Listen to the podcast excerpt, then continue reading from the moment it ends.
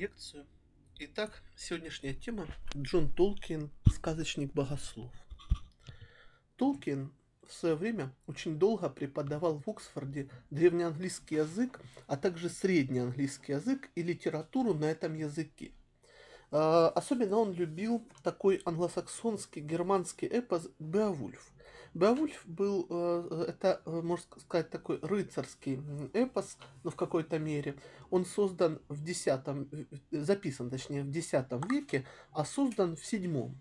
И интересно, что записали этот эпос впервые монахи. Толкину это было важно. В Англии, как и на Руси, вообще литературу создавали монашествующие люди. Это было, эм, это было естественно для всех в то время никаких вопросов не вызывало. Ну и вообще в раннем средневековье э, центрами э, культуры были именно монастыри, и только уже в зрелом средневековье центрами культуры станут университеты и города. А, но Беовульф был записан как раз в раннем средневековье, точнее создан. И э, Толкину было дорого, что те монахи, которые в X веке записали Беовульф, то есть очень древние монахи, как и он, оценили это произведение в том смысле, что языческого там нет.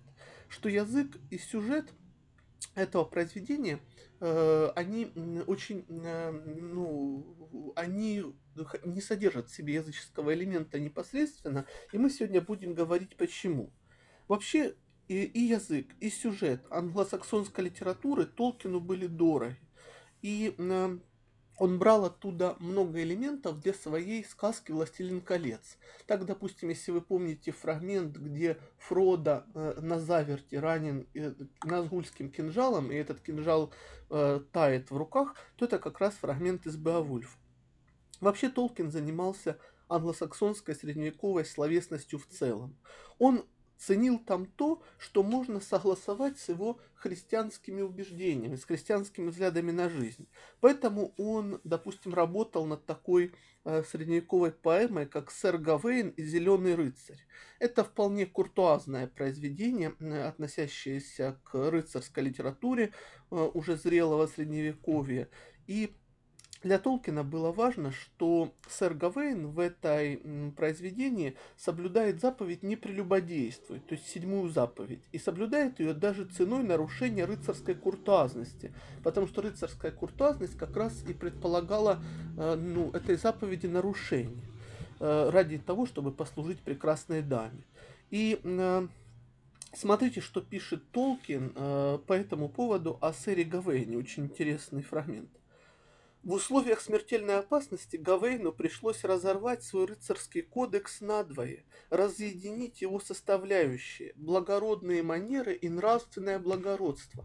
Главная идея его состоит в отвержении нарушения целомудрия и любви, супружескую верность, э, нарушающей супружескую верность, того, что являлось существенной частью изначальной традиции куртуазной любви мы видим попытку сохранить дары рыцарства и куртуазности, в то же время сочетая их с христианской нравственностью, супружеской верностью и любовью в браке.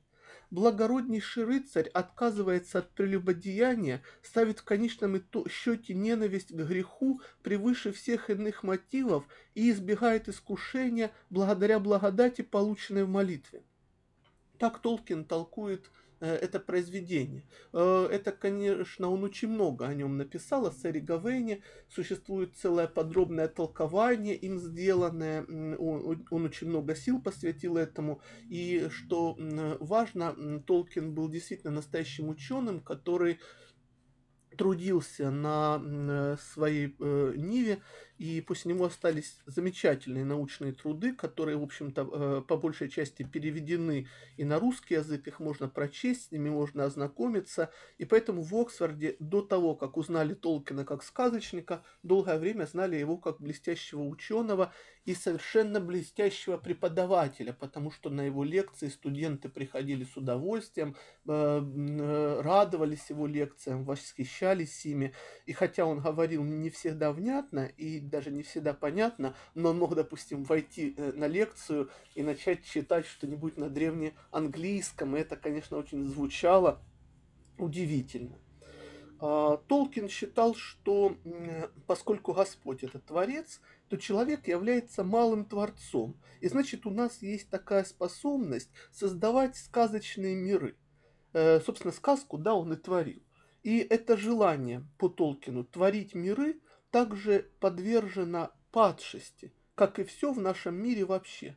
То есть способность выдумывать сказочные миры может быть э, высокой, как в высокой сказке, как в «Властелин колец», как в «Хрониках Нарнии», как в сказках Андерсона, а может быть извращенной и может вести человека к злу, как мы видим, допустим, в некоторых фильмах, да, в некоторых фантастических произведениях.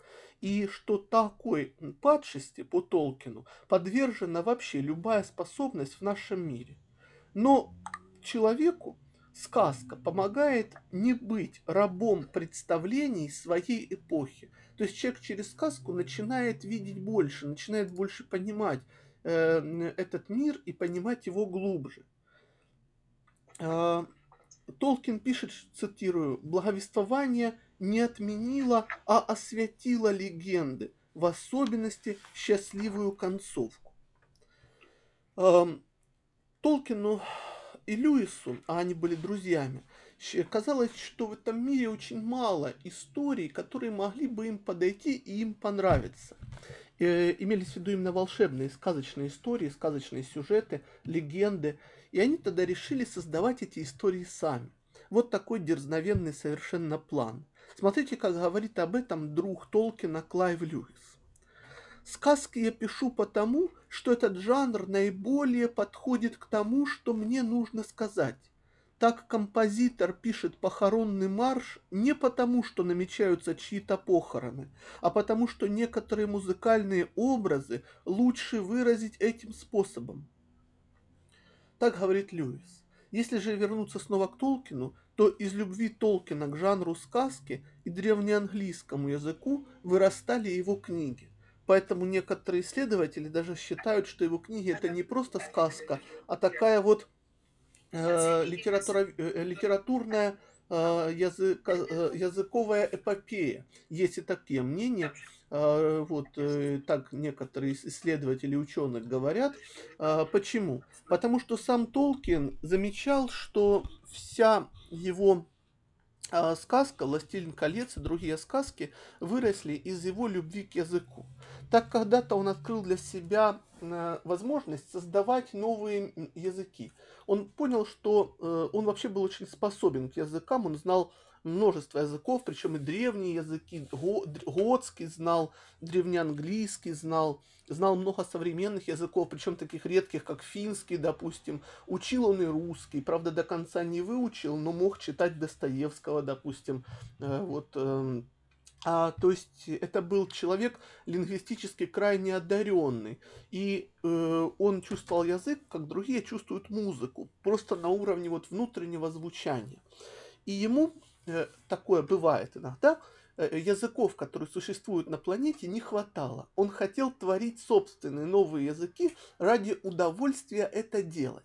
Причем, что интересно, он начал это довольно давно, начал еще в юности творить эти новые языки еще в школе, и у них э, в школе с приятелями был такой язык, который назывался Невбош, что означало новая чушь.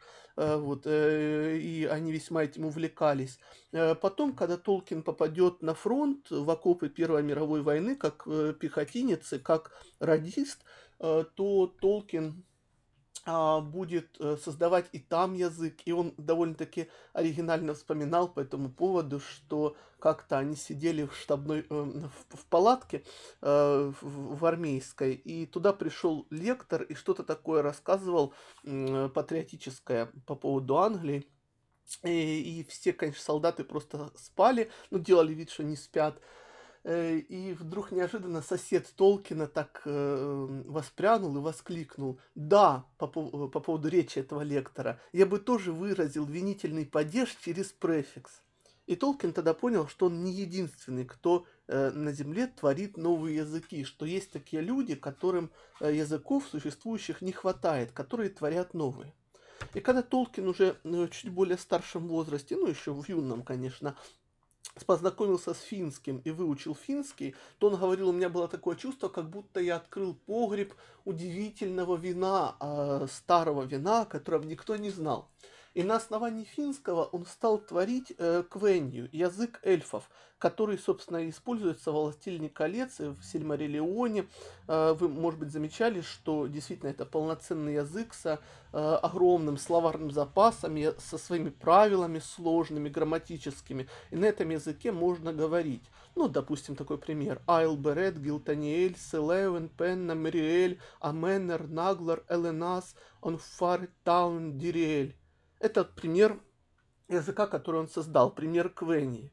И создав этот язык, очень сложный и красивый язык на основе финского, э, Толкин стал думать о том, каким же существам этот язык может подойти, каким существам такой язык может подойти. И он долго об этом думал, ну как, недолго, ну какое-то время он об этом думал. И э, э, Однажды ему встретилась э, такая древнеанглийская э, поэма, которую написал в свое время тоже древнеанглийский поэт Кунивульф. И Кунивульф там писал по поводу Иоанна Крестителя, библейского персонажа, э, что есть такой ангел Эрендил. Эрендил это на древнеанглийском означает сияющий свет или луч. И там в оригинале поэмы есть такие строки. «Радуйся, Эрендил, э, на помощь э, в Средиземье людям посланный». И тогда Толкин стал думать о том, кто же такой этот Эрендил, что это за персонаж, и придумал целую удивительную страну эльфов за морем. И отсюда, с этого образа Эрендила, он стал творить э, народ, который мог говорить на языке, который он уже придумал. И так появились эльфы. Поэтому Толкин э, сначала создал на основе финского языка свой волшебный язык, а потом уже стал создавать народ, который мог бы на этом языке говорить. Вот такая была удивительная последовательность, которая, мне кажется, для всех причастных к филологии очень дорога. Смотрите, что Толкин говорит. Для меня самые главные жанры – это волшебная сказка и героическая легенда на грани повести и истории – которых, на мой вкус, в мире слишком мало. Для Толкина было важно, чтобы в сказке просвечивало эхо Евангелия, но при этом он никогда не хотел, чтобы оно просвечивало и проступало прямо. Аллегорию он не любил, прямых упоминаний о священном в своих текстах он избегал. Наверное, единственный раз, когда «Властелине колец» упоминается, э, э, идет отсылка к религии прямо, это когда наместник Денетор перед тем, как себя сжечь, говорит, что я умру, как древние языческие короли. В английском варианте это слово означает «паганус», и оно действительно э, переводится как «языческие короли», ну, язычники. И это единственная его отсылка во всем «Властелине колец» непосредственно к христианству. А так Толкин считал, что христианство должно подспудно присутствовать в произведении, но на уровне самого его звучания, на уровне самого света произведения, мышления, но никак не выражаться непосредственно через образы. По этому поводу, кстати, он спорил с артуровским циклом легенд, а Артуриана это очень известный цикл легенд о короле Артуре и рыцарях круглого стола, который существует в Британии. И вот смотрите, что Толкин об этом говорит. Во-первых, его, то есть артуровского цикла, составляющая слишком уж обильна и фантастична. Во-вторых, что более важно, Артуриана не только связана с христианством, но и слишком явным образом его в себе содержит. Мне это кажется пагубным. Мир и волш... Миф и волшебная сказка должны, как и любое искусство, отражать и содержать в растворенном состоянии элементы моральной и религиозной истины, но только не прямо. Толкин, конечно, был глубоким католиком, он был глубоким христианином, и для него центром его жизни было церковное причастие, потому что он э, не мог жить без таинств церкви. Но при этом он э, говорит вот такие вещи, что напрямую э, христианство не должно э, быть в произведении, оно должно присутствовать подспудно, на уровне вот этого вот света, который из произведения льется. И как замечал по этому поводу один из читателей Толкина, он ему написал письмо, где было сказано, что хри о христианстве в вашей книге нигде прямо не сказано, но оно льется отовсюду, как свет из невидимой лампы. Вот это тот эффект, которого Толкин и добивался от своих произведений. Поэтому по Толкину в художественной литературе вообще христианские смыслы не должны лежать на поверхности. Они должны быть растворены, они должны лежать в глубине. Особенно, если речь идет о волшебной сказке. Наверное, единственным исключением из этого правила являются сказки Андерсена, который владел таким безупречным литературным и христианским вкусом, что он мог вставлять и вставлял в свои сказки, особенно в поздние, э, непосредственно христианский элемент, и это все было уместно, это все было красиво, это все было как нужно, то есть действительно очень красиво. Но Толкин был против этого. Но, конечно, это не единственный подход. Допустим, тот же Клайв Льюис, друг Толкина, имел на этот счет совершенно другое мнение. И когда Льюис писал «Хроники Нарнии», то он непосредственно обращался к христианской тематике. В своих книгах он намекал на нее, он использовал аллегорию, которую Толкин считал недопустимой. То есть мы здесь видим разницу подходов, и эта разница благословенна, потому что как люди разные, и в истине люди тоже разные, но объединенные одним духом. Точно так же и в литературе могут быть разные позиции, но хотя и внешне противоречащие друг другу, но исходящие из, скажем так, из единства истины. И здесь, мне кажется, Толкин и Льюис, хотя и высказывают разные вещи, но говорят, по сути, э, об, одном, э, об одной и той же истине. Интересно, что и Толкин, и Льюис начинают свой Сельмариллион, а Льюис Хроники Нарнии начинают с творением мира. И, и важно, что все книги и Толкина, и Льюиса, прежде чем попасть к издателям, были им друг другом прочитаны. То есть они читали свои книги друг другу. У них был такой замечательный клуб инклингов. Инклинги это означает одновременно чернила и намек. То есть что-то вроде чернильные люди или люди, намекающие чернилом. И в Оксфорде э, таких инклингов, э, собравшихся вокруг Толкина и Льюиса, было человек 20. Там были и студенты, и профессора, и люди, относящиеся к Оксфорду непосредственно, и не относящиеся к нему, но все они были связаны либо любовью к литературе, либо изучением литературы, либо тем, что писали сами. И все, что инклинги писали, они друг другу прочитывали. Это была такая очень крепкая мужская дружба, э, соединенная общей жаждой творчества. Они собирались раз в неделю всегда, если не ошибаюсь, по средам э, в кабачке Оксфордском, который назывался «Птичка и малыш». Кстати, до сих пор это место, где они собирались, так вот, э, огражден, ну, в этом кабачке его показывают, то есть оно теперь как какая-то литературоведческая святыня в Оксфорде присутствует. Иногда они собирались дома у Льюиса, но, в общем, они всегда собирались, и они Э, не просто читали друг другу свои произведения, они подбадривали друг друга на этом пути. Потому что, допустим, Толкин, он был большим перфекционистом он не мог спокойно взять и написать свое произведение и потом отдать его в печать. Ему казалось, что вот нужно еще что-то доделать, еще что-то переделать, еще какой-то кусочек вставить. И поэтому тот же Сильмариллион у него лежал в доме в разных рукописях, в разночтениях, в разных вариантах. Каждая страница буквально и каждая глава э, могли иметь четыре, а то и десяток разных вариантов, и Толкин уже сам в этих вариантах запутывался и не знал, куда, к чему и что отнести, и какой вариант сопоставить с чем. И для него это было очень сложно, и поэтому он Сильмариллион писал 60 лет, в отличие от «Властелина колец», написанного за 9 лет. И так он его и не издал, и поручил издавать своему сыну Кристоферу, с чем Кристофер, собственно, блестяще справился. Кристофер, сын Толкина, умер всего несколько лет назад, и все это время он издавал неизданные всякие записки и произвед... и фрагменты из Толкина, которые касались его мира, касались каких-то а, оттенков его эльфийского мира, который он создал. И поэтому, конечно, Толкину было бы очень трудно что-то подготовить к печати. Но Льюис, слушая Толкина, помогал ему в этом и поддерживал его, и подбадривал, и говорил, что это лучше напечатать, а это, допустим, лучше оставить. То есть у них всегда был такой вот литературоведческий диалог о, э, о книгах друг друга.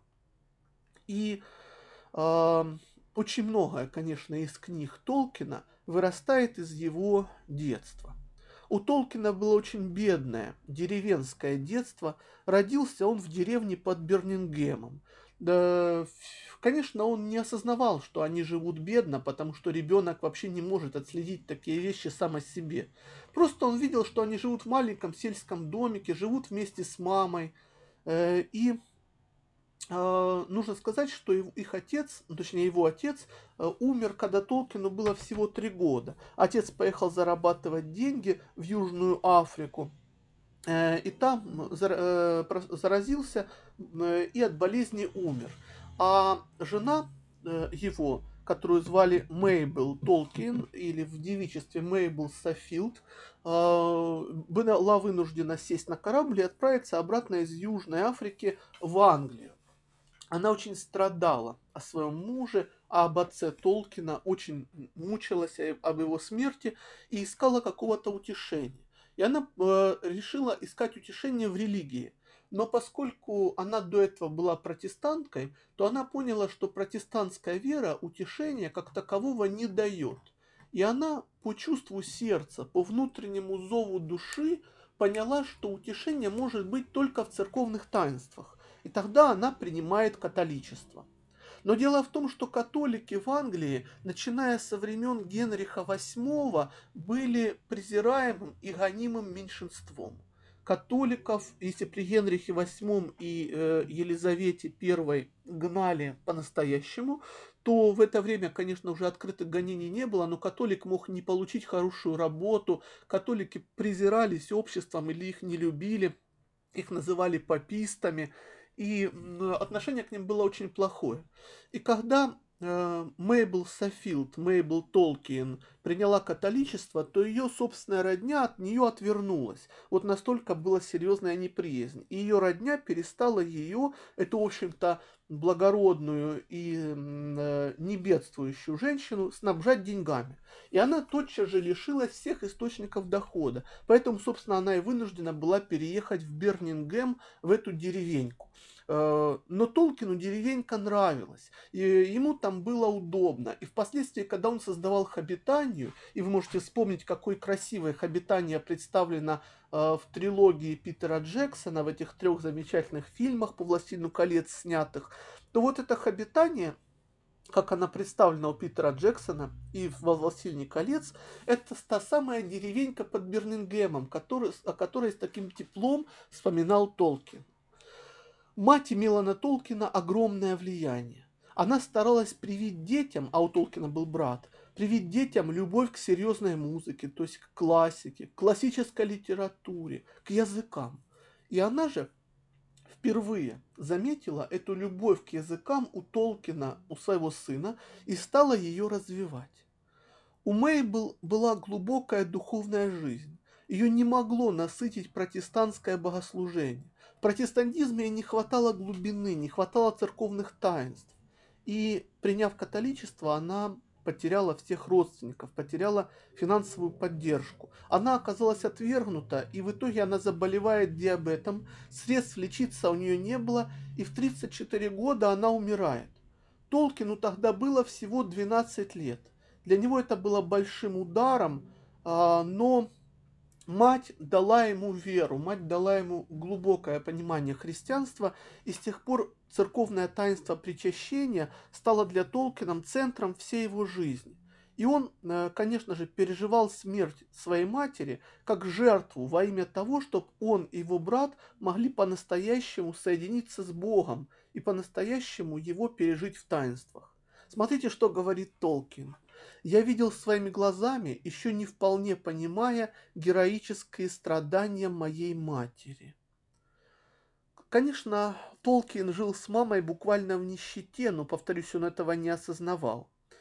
Мать отправляет Толкина в школу э, короля Эдуарда, но у Мейбл не было денег на проезд. Им приходится переехать в ближайший городок в Бирмингем из своей деревеньки, потому что в Бирмингеме была школа. Там Толкин учился древнеанглийскому, учился, э, ой, простите, древнегреческому, учился латыни. И о древнегреческом Толкин писал, что этот язык его очаровал своей текучестью. Толкина увлекала вообще радость познания языков. Литература его увлекала не настолько, как языки. Допустим, Шекспир ему совершенно не понравился, Андерсона он не любил. Но вот древнюю литературу он полюбит в итоге очень сильно. Э, когда мать умирала, то перед смертью она попросила своего духовника, которого звали отец Фрэнсис Морган, это был такой интересный католический священник, э, испанец, куривший трубку, э, такой вот любивший покушать, то есть настоящий хоббит. И она попросила этого священника стать опекуном для э, ее двоих детей. И он распорядился их судьбами и Толкина отправил в пансион. Э, Толкину было уже 16 лет в этот момент, и в 1908 году Толкин знакомится с Эдит Бретт, молодой 19-летней девушкой, которая живет в этом же пансионе, что и он, и тоже является а, сиротой. Эдит родилась вне брака. Она не знала имени своего отца, и она была по вере англиканской протестанткой. Эм, они начинают встречаться, потому что, понятно, взаимная симпатия, молодость и очень похожие судьбы, и тот, и тот ну, несчастны, и для них это было важно помогать друг другу. Но отец Фрэнсис, узнав, что его воспитанник встречается с девушкой, да к тому же еще с протестанткой, очень возмутился и запретил Толкину с ней встречаться. Для него это был большой удар. Он не мог этого вынести и все же э, совершил еще несколько встреч. И тогда отец Фрэнсис еще больше возмутился и запретил Толкину до 21 года, пока не исполнится 21 год самому Джону Толкину, то есть пока не наступит совершеннолетие, э, вообще не только встречаться с Эдит, но даже ей писать, и перевел его в другой пансион. В этот момент Толкин написал в своем дневнике следующее – Помоги мне, Боже. Вчера вечером видел Эдит, но не подошел и даже разговаривать не стал. Я всем обязан отцу Фрэнсису и должен повиноваться ему. Эдит вскоре переедет в другой город, и Толкин ей не писал и ее не видел. Но оцените действительно, насколько была сияющая душа у этого молодого человека, что он в юные очень годы проявляет такое редкое послушание своему наставнику. Другой юноша бы сказал, что я влюблен, я хочу с ней быть, настоял бы на своем. Толкин поступает так, как ему говорит его наставник, по сути, его духовный отец. А, Толкин исполняет свое обещание, ничего не пишет к Эдит. Он поступает в Оксфорд, учится там и ждет своего совершеннолетия. Как Эдит живет, он даже не знает, знает только, где она живет. А в Оксфорде он очень много ходит на службу в храм, очень много молится. В дневнике Толкина того времени э, черными чернилами обозначаются э, дела и учеба, а красными месса и молитва. И удивительно, что красного и черного в его дневнике примерно поровну. А ведь это, обратите внимание, не выпускник духовной семинарии, это светский студент, это человек, учащийся в Оксфорде на первом курсе. И вдруг такое удивительное молитвенное рвение, такое желание ходить на службу каждый день, каждый день причащаться. Он старался каждый день всю жизнь начинать с литургии, с мессы совершенно потрясающе, совершенно невероятно. И можно задать вопрос, много ли было в светских учебных заведениях таких студентов. Конечно, их были единицы. Но вот наступает 3 января 1913 года, 21 день рождения Толкина. Он ждал, когда на часах будет 0000, то есть полночь, и тотчас написал к Эдит письмо. Письмо о себе. Письме было Э, он рассказывал, что он уже может ей писать, и задавал вопрос, когда же, наконец, мы сможем соединиться перед Богом и людьми, то есть обвенчаться. Эдит была очень удивлена. В этот момент она была помолвлена с неким молодым человеком, э, но она же не знала, что Толкин вообще ей напишет. Она думала, что он давно о ней забыл, давно ее бросил, три года никаких вестей. И тут она получает такое письмо. Эдит расторгает свою помолвку с тем человеком, с которым она была помолвлена, и обещается Толкину. Но до свадьбы им пришлось ждать еще три года, чтобы Джон Толкин начал получать хоть какое-то жалование, хотя бы какую-то зарплату. Э, благодаря э, Толкину Эдит переходит в католичество. И когда об этом узнает хозяин пансиона, где она жила, то выгоняет, э, выгоняет Эдит из пансиона. То есть просто взял и выгнал сироту на улицу. Такой был ярый протестант. Э, по сути, повторяется история да, с матерью Толкина. Эдит э, э, не была, наверное, так привержена католичеству, как Толкин, хотя она любила эту веру, Эдит больше хотелось какой-то деятельности. В своей протестантской общине она э, занималась помощью беднякам, то есть какую-то такую социальную деятельность вела, а в католической общине ничего этого не было, и ей это было от этого грустно, и хотелось все-таки чем-то заниматься таким при храме. Вот. У католиков она этого не нашла. Ну, по крайней мере, в том приходе, в который она в тот момент ходила. К тому же ей было не совсем понятно рвение мужа э, постоянно ходить на исповедь и причастие. Постоянная исповедь ей как-то притила, она не понимала, зачем это нужно.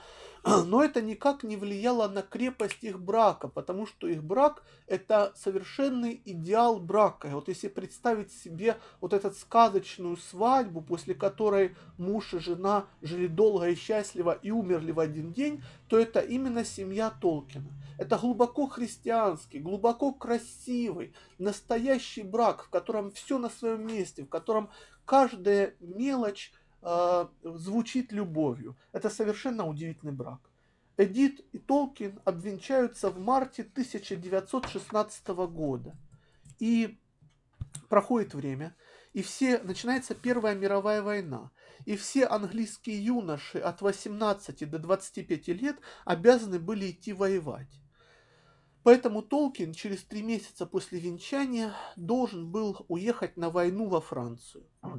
Толкин действительно уезжает, он переживает а, всю войну в окопах, он является э, радистом, то есть ему приходилось на передовую постоянно выносить эти э, катушки с э, проволокой для радиосообщений. И Толкин писал следующее. «Мой Сэм Гэмджи, помните, был такой хоббит э, у Сэма, списан с английского солдата, с рядовых и денщиков, которых я знал в 1916 году и которым я сам уступал столько в многом.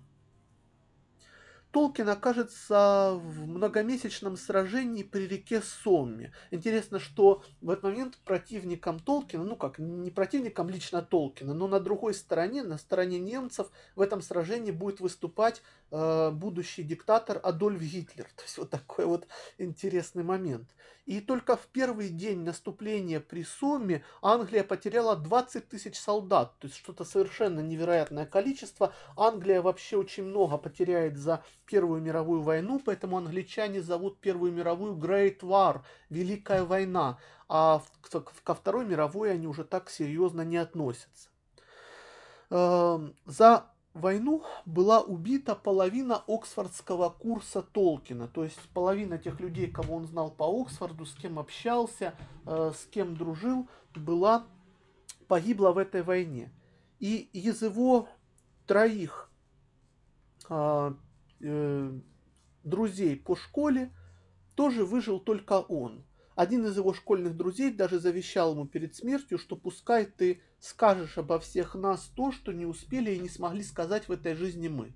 Толкин очень глубоко отнесся к этим словам и действительно хотел за всех своих друзей сказать то, что они сказать не успели. Это было для него важно, это было двигателем того, что он делал.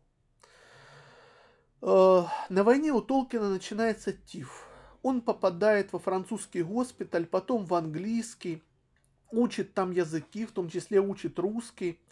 Его выздоравливает, его снова отправляют в бой, снова он заболевает и проводит войну в лазаретах. В это время Эдит Толкин, его жена, очень переживает о нем, и она говорила впоследствии, что она каждый день с ужасом ждала, что почтальон постучит в дверь э, и скажет, что вручит похоронку с войны. Ну, то есть, что муж погиб. И э, на больничной койке Толкин выучивает три языка, причем читает в это время Достоевского, повторюсь, учит русский, но не выучивает до конца. Э, в итоге, после войны он возвращается, конечно, в Оксфорд.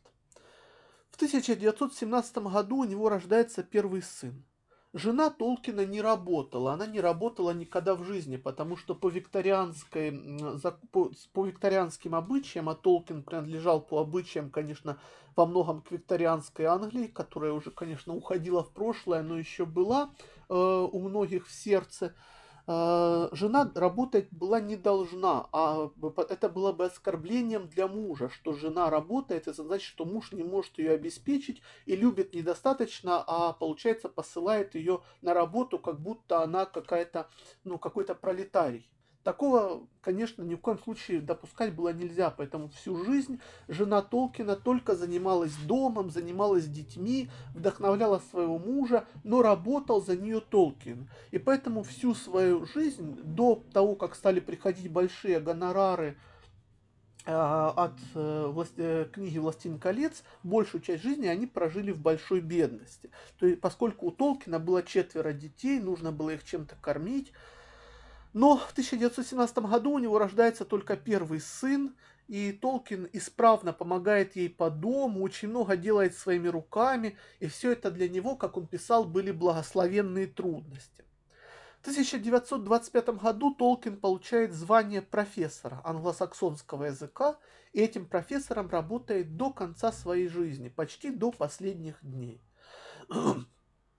Эм, Толкин любил свою работу – и как замечал его первый биограф Хамфри Карпентер, после этого о нем как будто и нечего рассказывать, потому что он с тех пор живет работой, э, живет своей семьей, и все э, у него э, в жизни как будто бы происходит как у обычного, обыкновенного человека, если не считать тех удивительных книг, которые он создает.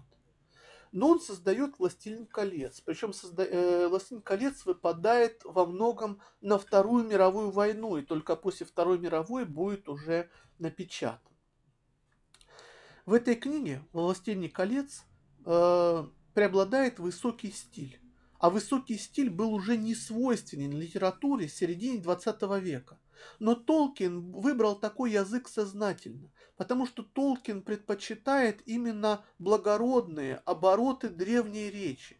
Особенно поэтично в этом смысле речь эльфов. Но и те, кто общаются с эльфами, такие, кто на них настроен, они тоже начинают общаться подобным образом, как и хоббиты, становясь друзьями эльфов, тоже общаются высоко. Толкин сознательно стремился к красоте языка.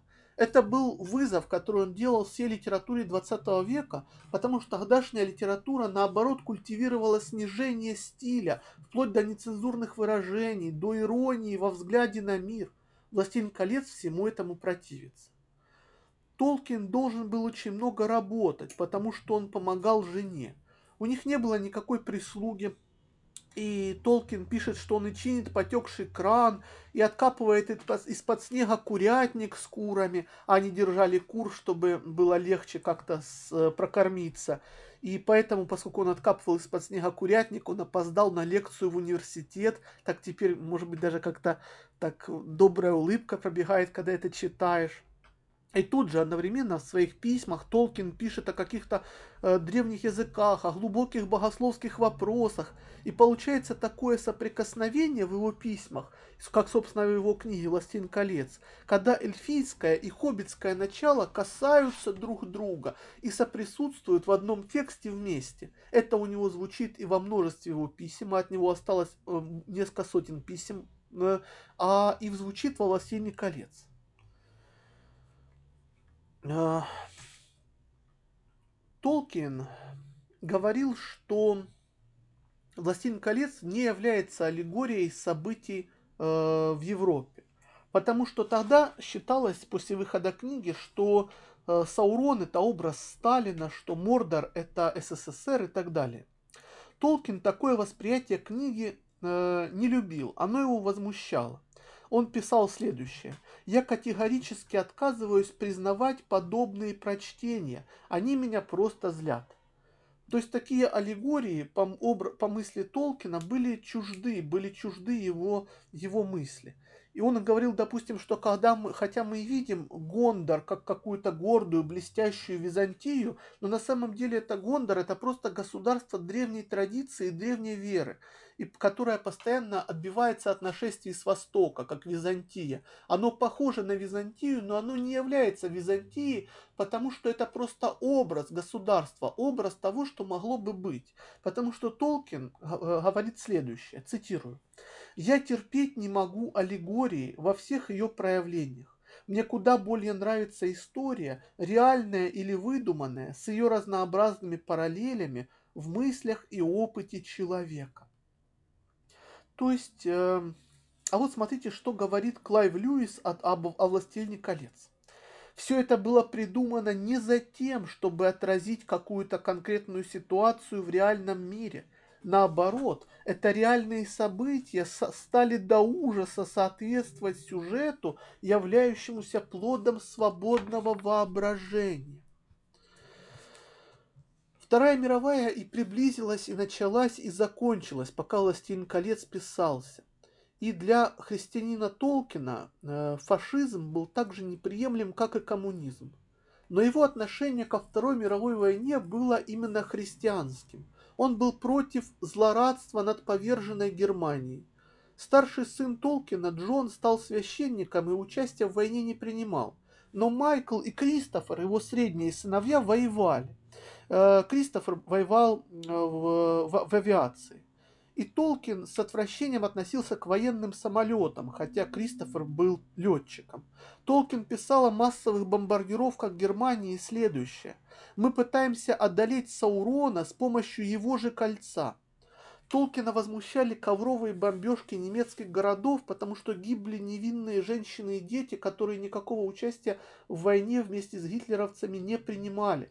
И Толкин понимал, что все это не так просто, что вот этот вот, ну, скажем так, э, восхищение союзнических армий по поводу того, что Германию уничтожают, это неправильное восхищение, хотя Германия и виновата. Толкин воспринимал всю историю как историю падшего человечества, поэтому он не придавал особого значения победе над фашистской Германией.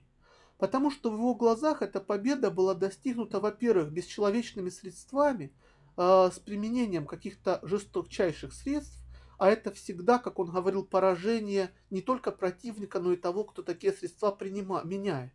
А во-вторых, и это было очень важно для Толкина, суть истории он воспринимал не в противоборстве разных стран и народов, а как войну христиан со всем злом этого мира. И эта война длится до страшного суда, пока христианство не потерпит в ней окончательное поражение, и тогда уже начнется второе пришествие, придет Христос и избавит оставшихся, и начнется страшный суд.